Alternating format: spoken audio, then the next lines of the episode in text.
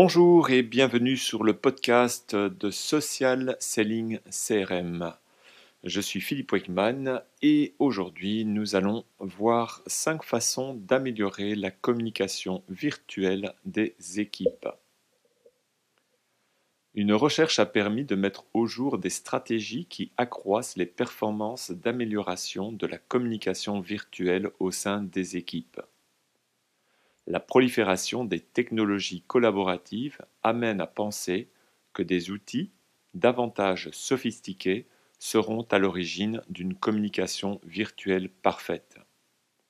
Or, une étude a démontré une autre réalité. Le succès d'une communication virtuelle ne dépend pas de cette technologie, mais de la façon dont les personnes utilisent cette technologie. Pour donner un exemple, je peux citer la technologie des assistants euh, vocaux comme Alexa, euh, Google Home, etc. Lors de cette étude, les chercheurs ont demandé aux membres d'une même équipe de noter les comportements de ceux d'une autre équipe dans le cadre de leur communication virtuelle. Les critères décrits dans un grand nombre de recherches sur les équipes virtuelles ont été retenus pour réaliser l'évaluation. Notamment, les évaluateurs se sont focalisés sur cinq habitudes qui sont reconnues pour être excellentes. L'utilisation d'une technologie adaptée à l'activité, énoncé clair et net des intentions, contact permanent avec les autres, disponibilité et indulgence, ouverture d'esprit et adoption d'une démarche inclusive. La note d'une équipe a été déterminée à partir de la moyenne des notes individuelles. En prenant connaissance des résultats de l'étude, les chercheurs ont fait une constatation concernant les équipes ayant obtenu les scores les plus élevés sur les cinq comportements. Leurs supérieurs hiérarchiques leur ont également accordé les notes les plus élevées sur quatre points la qualité du travail, le respect des délais, la performance et la productivité, l'atteinte ou le dépassement des objectifs. Plus exactement, les chercheurs ont remarqué l'existence d'une relation linéaire quand la note d'une équipe surpasse de 10% celle des autres équipes dans le domaine de la communication virtuelle, dans le même temps, sur sa performance générale, elle obtient aussi une note qui est également supérieure à celle des autres. La différence est de 13%. Examinons en détail chacun de ces cinq comportements salutaires pour la communication virtuelle et que pourtant on a tendance à négliger. Les, équipes qui les adoptent sont plus performantes que celles qui les ignorent ou qui ne les connaissent pas. Premier comportement adapter la technologie utilisée à l'activité. Les personnes ont tendance à privilégier les outils qu'elles trouvent pratiques ou qu'elles ont l'habitude d'utiliser. Or, ce n'est pas parce qu'une technologie de communication permet d'accomplir plusieurs tâches qu'elle est forcément polyvalente. Un moyen de communication doit être choisi en fonction de l'objectif. Notons par exemple euh, Slack, qui est un, système de, messagerie euh, collaborative beaucoup plus efficace que l'email. Beaucoup de, gens ont, du, mal, du, mal, à passer sur ces espaces collaboratifs.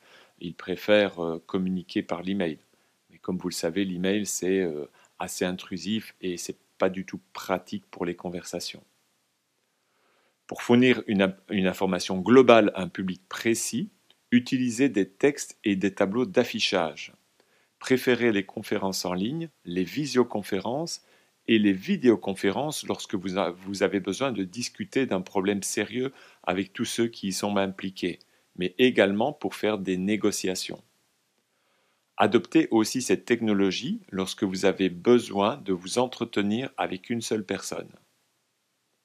D'une manière générale, plus le sujet de la conversation est complexe, plus l'outil de communication doit être intime, privé, personnalisé, ou individualisée. Au demeurant, il est utile par moment de rencontrer en personne le ou les interlocuteurs et de parlementer, de négocier, de se réunir en tête à tête avec eux. Effectivement, en cette période de Covid, nous sommes, euh, nous télétravaillons, euh, la plupart d'entre nous télétravaillent. Le télétravail, c'est très bien, ça augmente, euh, comment dire, l'efficacité des équipes, mais d'un autre côté, socialement, c'est c'est pas bon. Il faut aussi se rencontrer. Deuxième comportement salutaire pour la communication virtuelle est se faire connaître, faire connaître ses intentions, vos intentions de manière claire. À l'heure actuelle, l'écrit est très répandu lorsqu'il s'agit de communiquer. Malheureusement, il arrive que les textes, les phrases, les mots soient mal interprétés par ceux qui les lisent. L'écrit est parfois à l'origine des préjugés et des malentendus.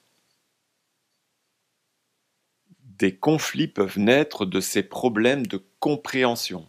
À leur tour, ces désaccords sont susceptibles d'avoir de mauvaises répercussions sur le niveau de performance d'une équipe.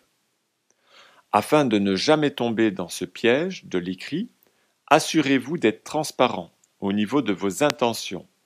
C'est important si vous ne souhaitez pas que vos lecteurs vous soupçonnent de nourrir une quelconque arrière-pensée. Relisez-vous toujours avant d'envoyer un message. Demandez-vous si vous avez utilisé la bonne tonalité, les mots justes, la, la formulation appropriée, les expressions les plus adéquates, cette démarche est fondamentale pour vous mettre à l'abri des mauvaises interprétations. Mettez en exergue les parties du message qui ont besoin de toute l'attention des destinataires.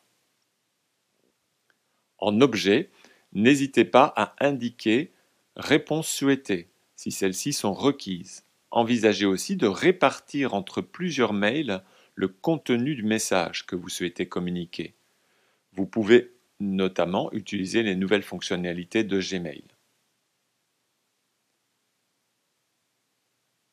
Troisième comportement salutaire concernant la communication virtuelle, soyez constamment en contact avec les autres.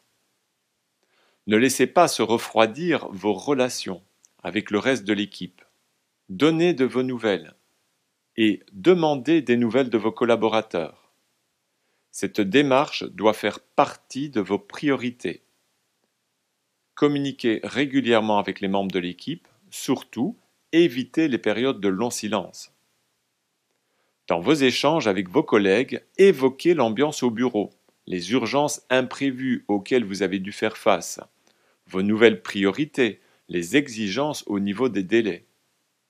Répondez immédiatement à un message important que vous recevez, même si c'est pour dire que vous n'êtes pas encore en mesure de traiter le sujet qui est exposé.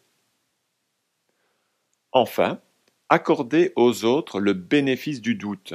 Ne craignez pas de demander des précisions et des explications à un collègue si vous ne comprenez pas très bien son attitude. Ne tirez pas des conclusions hâtives. Quatrième comportement salutaire, soyez disponible et bienveillant. J'adore ce mot bienveillant. Soyez disponible et bienveillant pour améliorer la communication virtuelle.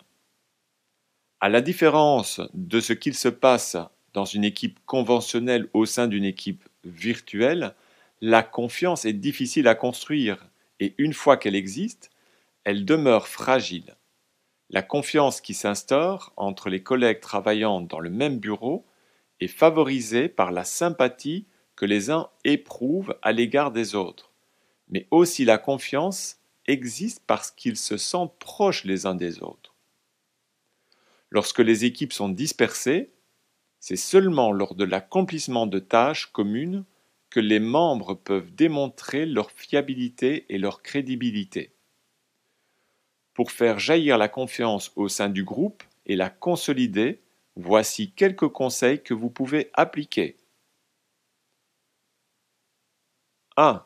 Encouragez vos collaborateurs à répondre sur le champ aux demandes des autres membres de l'équipe. 2. Prenez le temps de faire des comptes rendus précis et détaillés. 3. Proposez de manière proactive des solutions à des problèmes que l'équipe est en train de rencontrer. Et 4. Prononcez des propos optimistes et encourageants.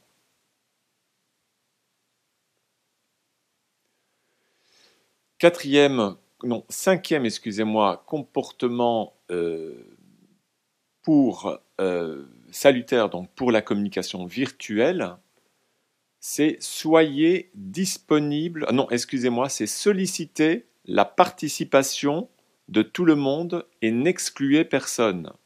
Je répète, solliciter la participation de tout le monde et n'excluez personne. On voit souvent ça en réunion physique. C'est la même chose dans les réunions virtuelles, et notamment lors de visioconférences. Les équipes dispersées sont susceptibles d'être composées de personnes de différentes cultures, de différentes origines, avec des parcours différents. Dans une équipe traditionnelle, cette diversité provoque une profusion d'idées, ce qui stimule la créativité et augmente la performance. Dans une équipe virtuelle, cette diversité devient vite un obstacle si vous ne réagissez pas vite. Formez vos équipes par exemple au social selling. Commencez par communiquer avec tous les collaborateurs, sans aucune distinction et sans aucune sorte de retenue. Associez l'équipe tout entière aux prises de décision.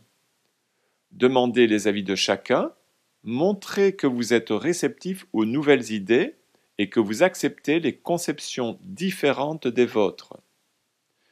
Et lorsqu'une divergence d'opinion se produit dans l'équipe, efforcez-vous, excusez-moi, de prendre le meilleur de chacun, de chacune des idées que l'on vous propose. Je répète, je répète, efforcez-vous de prendre le meilleur de chacune des idées que l'on vous propose. Voilà, ceci termine euh, ce petit chapitre sur les cinq façons d'améliorer la communication virtuelle au sein des équipes.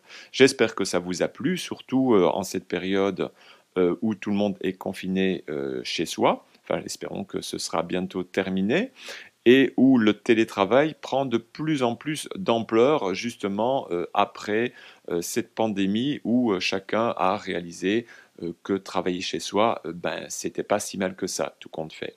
Voilà, je vous remercie beaucoup de votre attention. Je vous souhaite une bonne soirée, une bonne journée, un bon week-end peut-être ou une belle semaine. Dans tous les cas, je vous retrouve très bientôt pour un nouveau podcast. À bientôt.